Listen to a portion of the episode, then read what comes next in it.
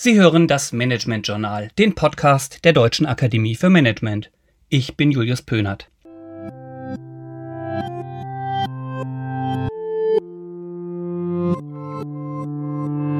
Kulturmanagement ist ein sehr umfangreiches Fachgebiet. Es gibt zahlreiche Möglichkeiten, in diesem faszinierenden Arbeitsfeld tätig zu sein und nicht umsonst ist der Andrang von Personen, die im kulturellen Sektor arbeiten wollen, ungebrochen.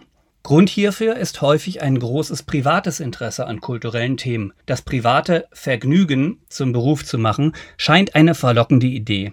In dieser Podcast-Reihe möchte ich mit Ihnen herausfinden, welche Voraussetzungen man wirklich braucht, um im Kulturmanagement zu arbeiten. Zudem sollen die vielfältigen Beschäftigungsmöglichkeiten in unserer Kulturlandschaft aufgezeigt und einmal dargestellt werden. Ich beginne deshalb mit der Frage, was brauche ich überhaupt, um im Kulturmanagement arbeiten zu können? Da gibt es einerseits formelle Anforderungen, andererseits natürlich viele organisatorische Fertigkeiten und auch Soft Skills. Beginnen wir einmal mit den formellen Voraussetzungen. Im öffentlichen Sektor ist der Abschluss eines kulturwissenschaftlichen Studiums oft erforderlich. Dies kann eine Sprachwissenschaft sein, eine Medienwissenschaft oder bereits eine ganz konkrete Fachrichtung, in der ihr Interesse liegt.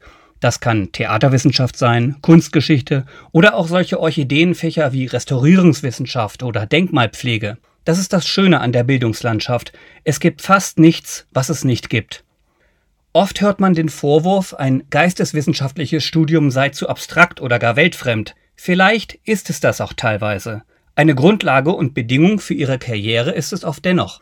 Praktische Herangehensweisen können Sie durch Berufserfahrung, Seminare oder ein Aufbaustudium ergänzen, wie beispielsweise dem Studiengang Kulturmanagement an der DAM. Hier lernen Sie alle Fähigkeiten, die Sie im Tagesgeschäft benötigen, zusätzlich zu den umfangreichen fachlichen Grundlagen, über die Sie bereits verfügen.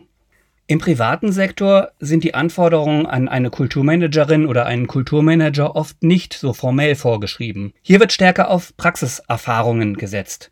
Diese Erfahrungen können Sie auch in künstlerischer Tätigkeit gesammelt haben. Ein Musiker wird beispielsweise die Abläufe einer Studioproduktion und die Bedürfnisse der Künstler viel besser verstehen als ein Bachelor-Absolvent frisch von der Uni. Ein ganz anschauliches Beispiel zu künstlerischer Vorerfahrung im Kulturmanagement kommt aus dem Tanztheater. Nahezu alle Choreografinnen und Choreografen, aber auch die Menschen, die in diesem Bereich organisatorisch und im Company Management arbeiten, haben vorher einmal selbst getanzt. Klar, hier kommt noch hinzu, dass in der Kunstform des Tanzes nur eine kurze professionelle Karriere als darstellender Künstler möglich ist. Sie sehen, es gibt also generell zwei Möglichkeiten, um ins Kulturmanagement zu gelangen. Einmal über die Praxis oder eigene künstlerische Erfahrungen und einmal über die theoretische Schiene. Doch auch mit besten Kenntnissen und Erfahrungen ist der Weg ins Kulturmanagement oft kein leichter. Sehen Sie sich einmal einen Kulturverein oder ein Festival Ihrer Wahl an und schauen Sie, wie viele Mitarbeitende dort hauptamtlich und wie viele dort vielleicht ehrenamtlich tätig sind. Oft wird Kulturmanagement auch aus der Notwendigkeit, überhaupt etwas zu schaffen, betrieben. Nicht immer stehen Fördermittel oder eine etablierte Struktur mit festen Stellen hierfür bereit. Eine Besonderheit im Kulturbetrieb ist die Vielzahl der Stakeholder, die mit ihrer Arbeit verbunden sind. Dies können Bühnenhandwerker, Museumsdirektorinnen, Bürgermeister, Getränkelieferantinnen, Kostümbildner, Musikerinnen, Gäste jeglicher Altersgruppen, Künstlerinnen jeglicher Art, Finanzbeamte, Anwälte, Lichtdesignerinnen und viele, viele andere sein, und jede dieser Gruppen denkt in ihrer eigenen Welt. Das ist einerseits faszinierend, denn im Kulturmanagement kommen sie mit vielen unterschiedlichen Menschen und Denkweisen zusammen. Andererseits ist das auch eine der größten Herausforderungen. Kulturmanagement ist nicht nur Diplomatie, sondern auch Psychologie und setzt die Fähigkeit voraus, sich in andere Menschen hineinzuversetzen und sich in andere Arbeitsbereiche hineinzuversetzen. Was treibt einen Künstler an? Selten sind dies monetäre Ziele, sondern die Möglichkeit, die eigene Kunst nach den eigenen Maßstäben voranzutreiben und zu schaffen. Und das ziemlich kompromisslos. Es gibt kulturelle Werke, die als Gesamtkunstwerk eine Gemeinschaftsarbeit sind. Eine Filmproduktion wäre hierfür ein ganz klassisches Beispiel. Werke eines Einzelkünstlers, wie zum Beispiel ein Gemälde, sind das, was sie sind und unverhandelbar. Es sollte nicht ihr Ziel sein, in ihrer Rolle als Kulturmanager Kunst selbst zu schaffen.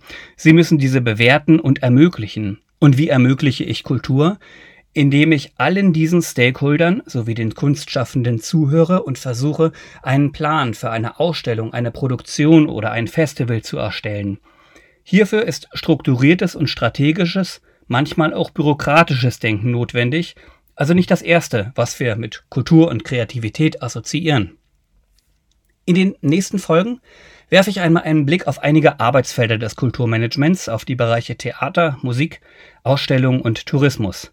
Schauen wir gemeinsam darauf, welche Möglichkeiten es gibt, in der Kulturbranche zu arbeiten und was uns an diesem einzigartigen Arbeitsumfeld fasziniert. Aber auch auf Besonderheiten in der Beschäftigungsart sowie auf die Unterschiede von geförderter Kultur und kommerziellen Produktionen werde ich eingehen. Bis dahin freue ich mich gern auf Ihr Feedback und freue mich natürlich auch, wenn Sie in der nächsten Folge wieder mit dabei sind.